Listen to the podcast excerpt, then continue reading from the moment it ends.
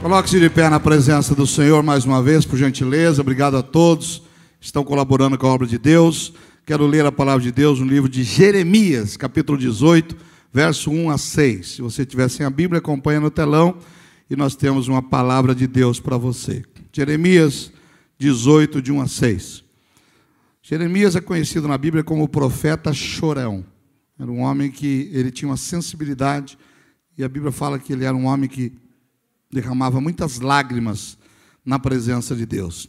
Nesse capítulo específico, nesta passagem conhecida, a Bíblia diz da seguinte forma: A palavra do Senhor que veio a Jeremias, dizendo: Levanta-te e desce à casa do oleiro, e lá te farei ouvir as minhas palavras. E desci à casa do oleiro, e eis que ele, o oleiro, estava fazendo a sua obra sobre as rodas. Como o vaso que ele fazia de barro quebrou-se na mão do oleiro, tornou a fazer dele outro vaso, conforme o que pareceu bem aos olhos do oleiro fazer. Então veio a minha palavra do Senhor dizendo: não poderei eu fazer de você como fez este oleiro, ó casa de Israel, diz o Senhor: eis que como um barro na mão do oleiro, assim sois vós na minha mão, diz o Senhor Deus de Israel. Aleluia. Senhor, nós lemos a tua palavra e vamos falar sobre ela. E esta é a posição que eu me sinto todas as vezes que eu estou convidado para pregar para poucas, para muitas, para uma pessoa.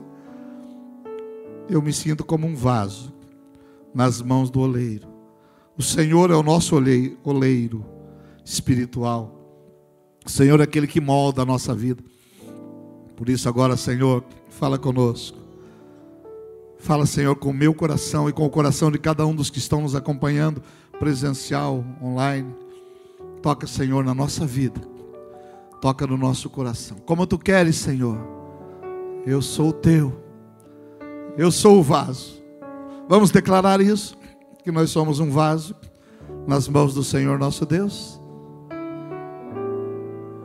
Eu quero ser. Eu quero ser, Senhor amado Senhor amado, como um vaso como nas mãos do oleiro, vaso nas mãos do oleiro, quebra minha vida. Quebra minha vida. E me faça de novo, e me faça de novo. Eu quero ser, Eu quero ser. eu quero ser, Eu quero ser um vaso novo. É só isso a canção. vaso novo. Cante mais uma vez conosco antes de ouvirmos a palavra. Eu quero ser Senhor amado,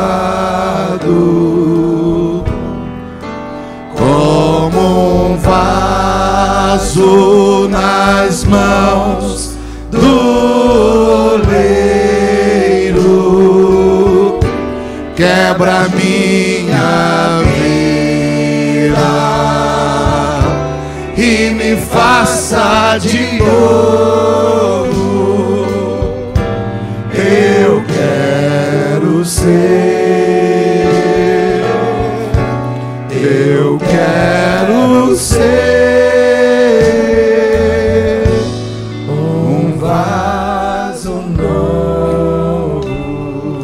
Mesmo espírito, senta na presença do Senhor, dá um glória a Deus aí, bem gostoso, porque nós vamos falar sobre isso, sobre o vaso nas mãos do oleiro. Jeremias era um profeta e Deus dá uma ordem para ele: levanta-te, não fique parado, levanta. Você está aqui hoje porque você ouviu a voz de Deus e levanta, vai para a igreja, porque lá eu vou falar com você.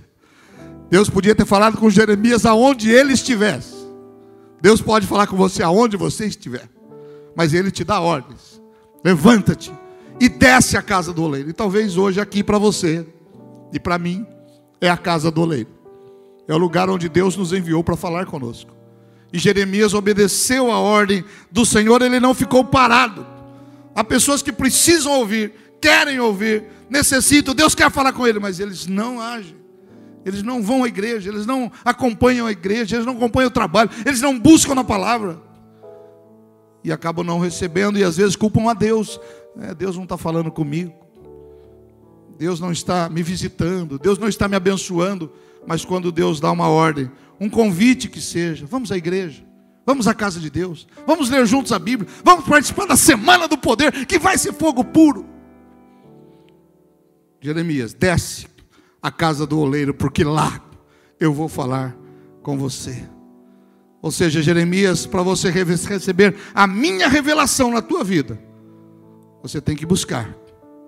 Irmão, para você receber a revelação de Deus na tua vida, você tem que buscar. Você quer conquistar algo, você tem que buscar. Jeremias se dispôs, se levantou e foi à casa do, do oleiro para ver o que Deus tinha para falar com ele. Lemos aqui no verso 3 e 4, quando Jeremias desce à casa do oleiro, e lá ele vê o oleiro trabalhando. Quem já teve a oportunidade de, ouvir, de ver um oleiro trabalhando? Ou na internet, imagens que tem. Ele está sentado, oleiro tradicional, Hoje há uma indústria né, que se faz vaso, mas aqui não havia essa situação. E o oleiro senta-se e na frente dele uma roda que é acionada pelo pé. E ele coloca ali um barro informe, um barro bruto. E ele começa a pisar com os pés e aquela roda começa a girar. E o oleiro então pega e começa a moldar o vaso a forma como ele quer. Se ele quer que tenha uma aba, se ele quer que o vaso seja maior, fino, grosso, que seja um vaso com uma área periférica maior, menor, o oleiro ele vai pedalando e o vaso vai girando em cima da mesa da frente e ele vai moldando e trabalhando o vaso. E isso que Deus mostrou a Jeremias.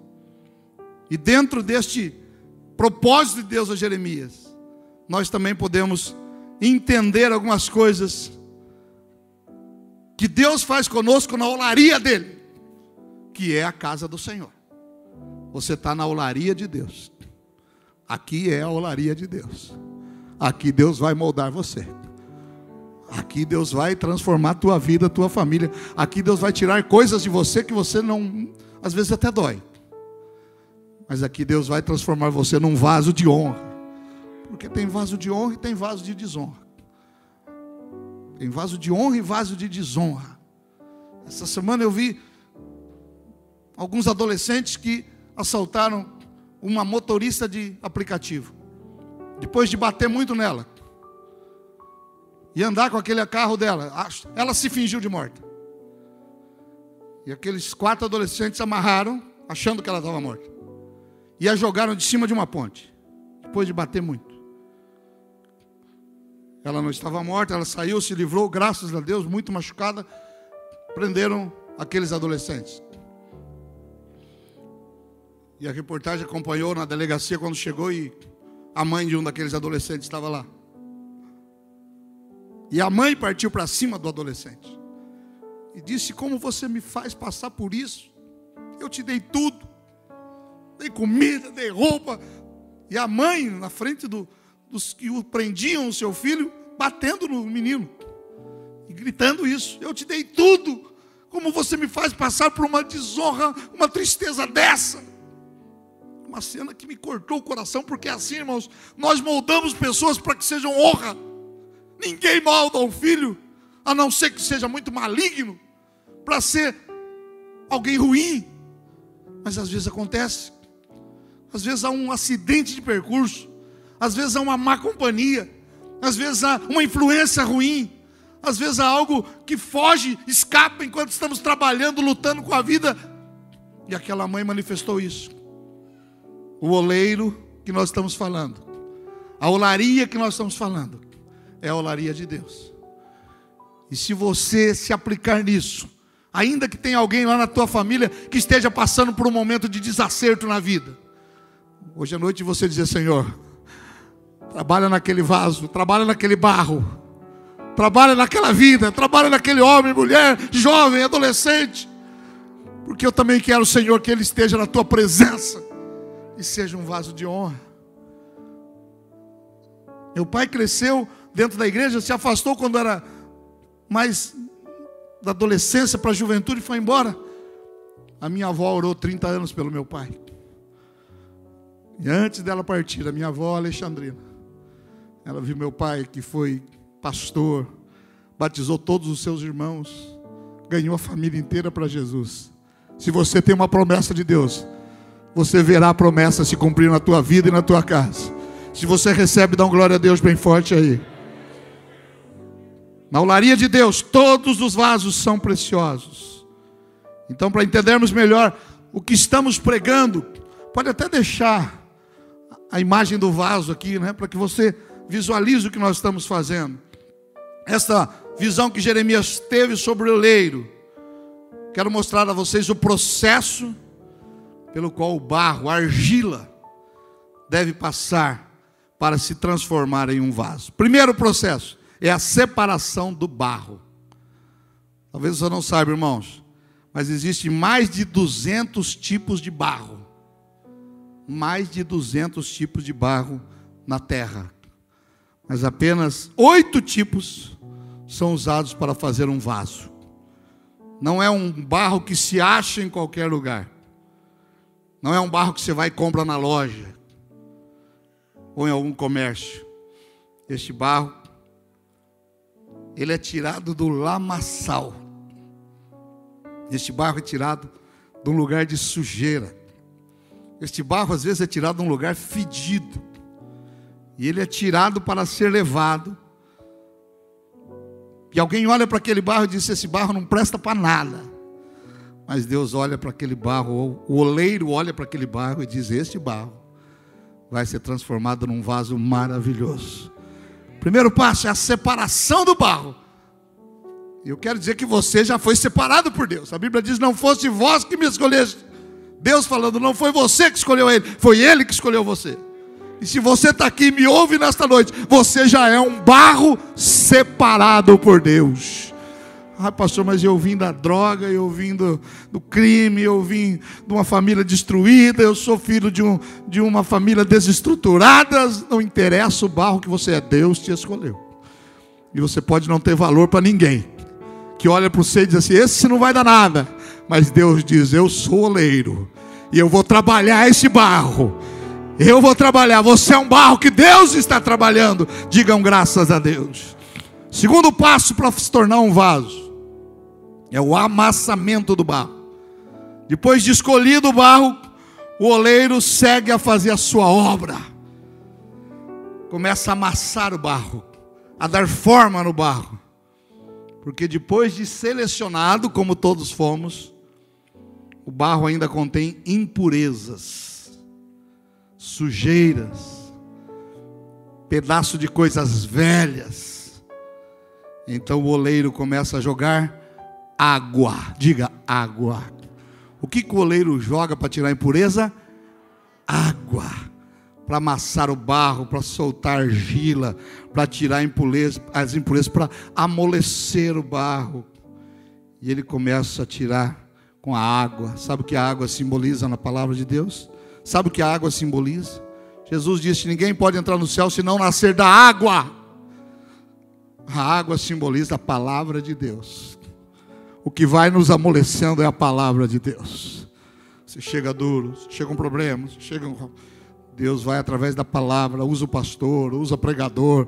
Hoje de manhã usou o pastor Alexandre, essa semana pastora Márcia, pastor Jorge, pastor Valdir, Maria Cristina, pastor Carlos. Né? Domingo passado eu, eu tirei uns dias de, de descanso. Né? Estou precisando descansar. Estou né? meio cansado. E peguei o carro, falei, vou viajar de carro. Aí cheguei lá, onde eu fui, em outro estado. Viajei quase dois mil quilômetros de carro. Eu gosto. vendo paisagem, ouvindo um hino. Aí cheguei lá na cidadezinha. Alguém falou: oh, tem uma, uma fazenda turística aqui. É, fazenda que foi de escravos. 200 anos atrás tinha muitos escravos. Eu falei: eu gosto dessas coisas. Eu gosto de museu, eu gosto de história. Eu sempre aprendo. Estou eu lá. Falei: Senhor, eu estou precisando descansar.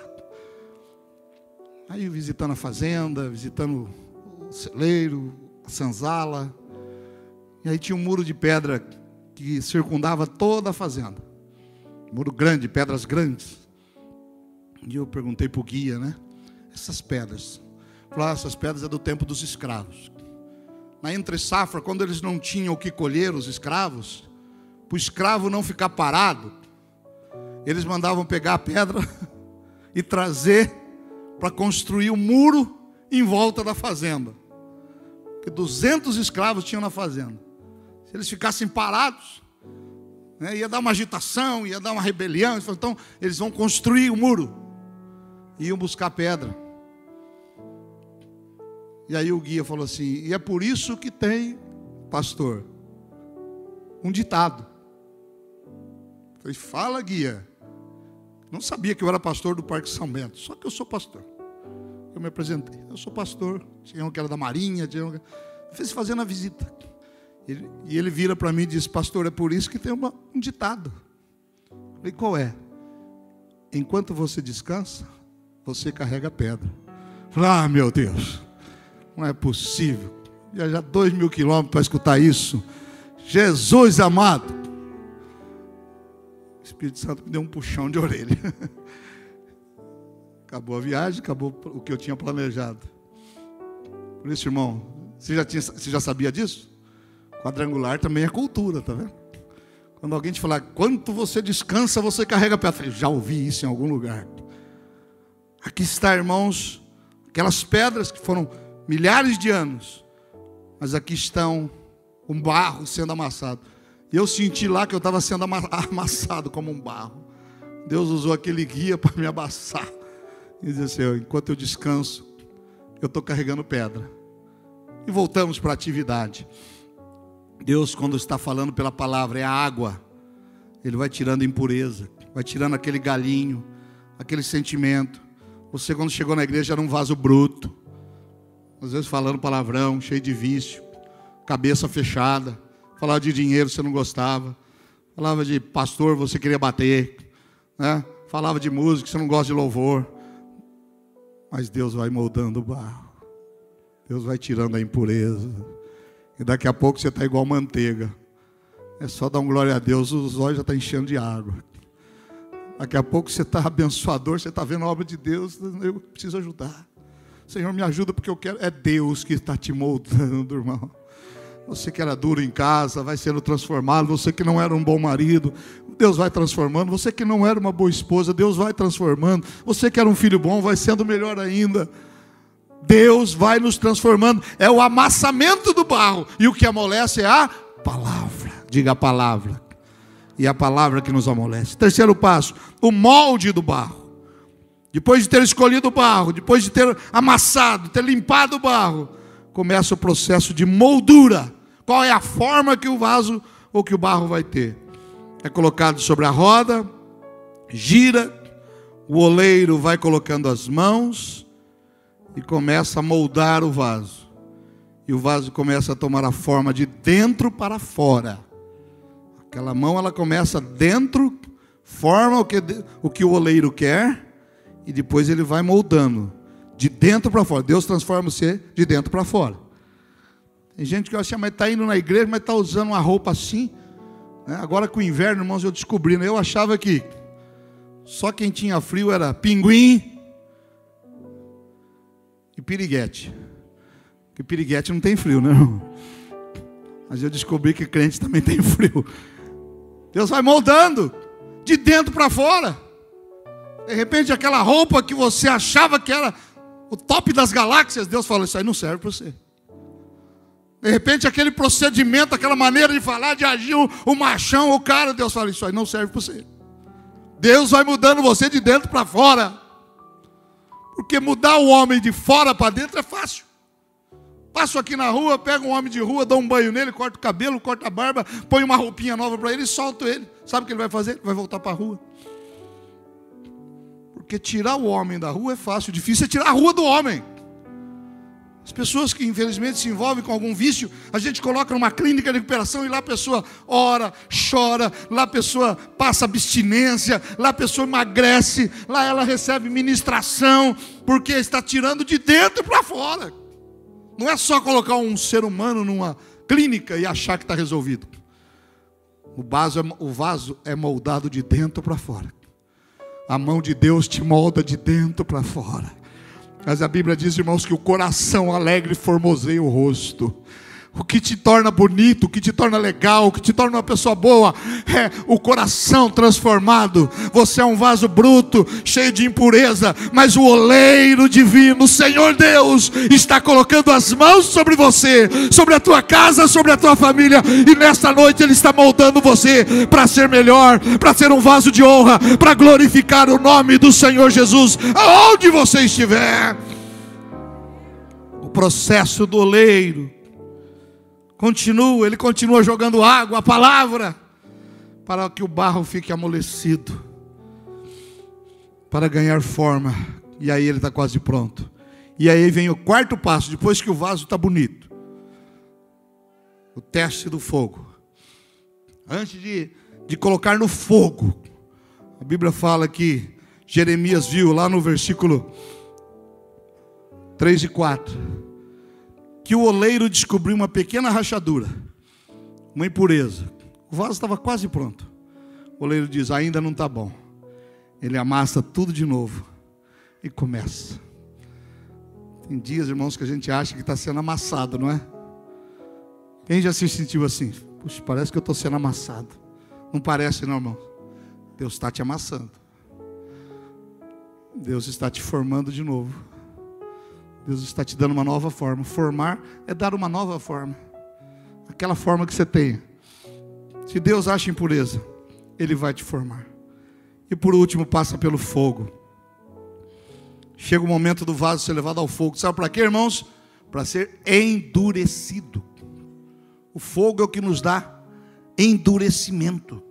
O crente, quando não passa pelo fogo, é um vaso bonito, mas coloca lá qualquer um que põe o dedinho. Ah, que caiu, ah, ah falou isso para mim. Cheguei na igreja, o meu lugar estava ocupado, não volta mais. Cheguei lá, não tinha mais lugar no estacionamento, não volto mais na igreja. Ah, o pastor falou um negócio hoje aí que é o, é o vaso, irmão, que não passou pelo fogo. Porque se você passar pelo fogo, você vai ser endurecido. Teve um, um revolucionário que diz assim: ó, ai que endurecer sempre, perder a ternura jamais.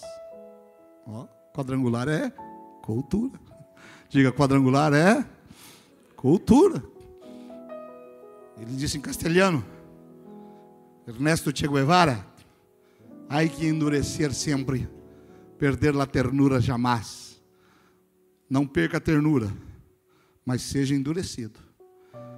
Pode vir a luta, eu aguento. Pode vir a dificuldade, eu vou passar. Pode vir a prova, porque eu sou formado. Sabe o que significa o fogo no Espírito? O fogo na Bíblia? O Espírito Santo. Jesus disse: Eu vos virá um após mim, disse João, que vos batizará com o fogo do Espírito. O fogo do Espírito te endurece, e você se torna é, forte em Cristo, você se torna resiliente, você se torna uma pessoa mais preparada para enfrentar as dificuldades. Você vai sair daqui amanhã, agosto, venha. Porque o fogo do Espírito já me endureceu para as dificuldades. Eu não perco a ternura de ouvir a voz de Deus, mas eu sou endurecido contra a voz do diabo, contra a voz daqueles que querem me tirar da igreja, da presença do Senhor, ou contra aqueles que querem roubar a minha fé. O quarto passo é o fogo.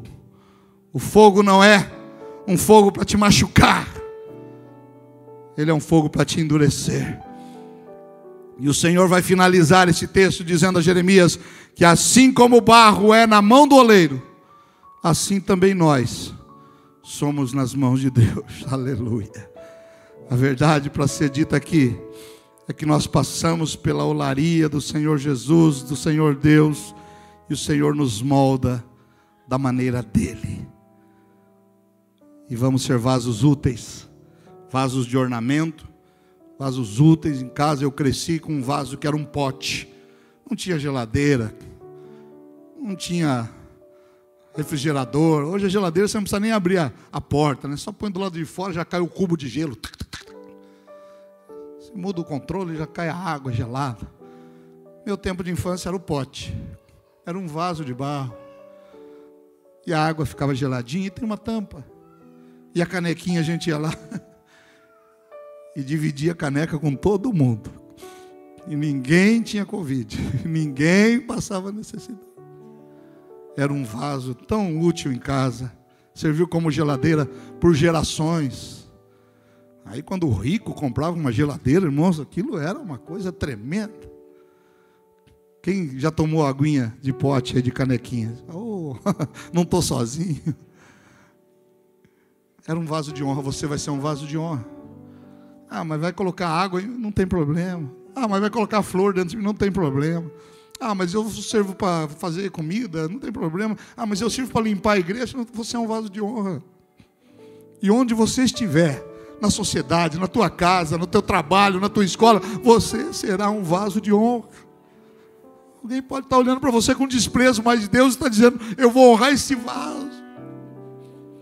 Talvez a tua empresa esteja bem, irmãos, porque você está lá.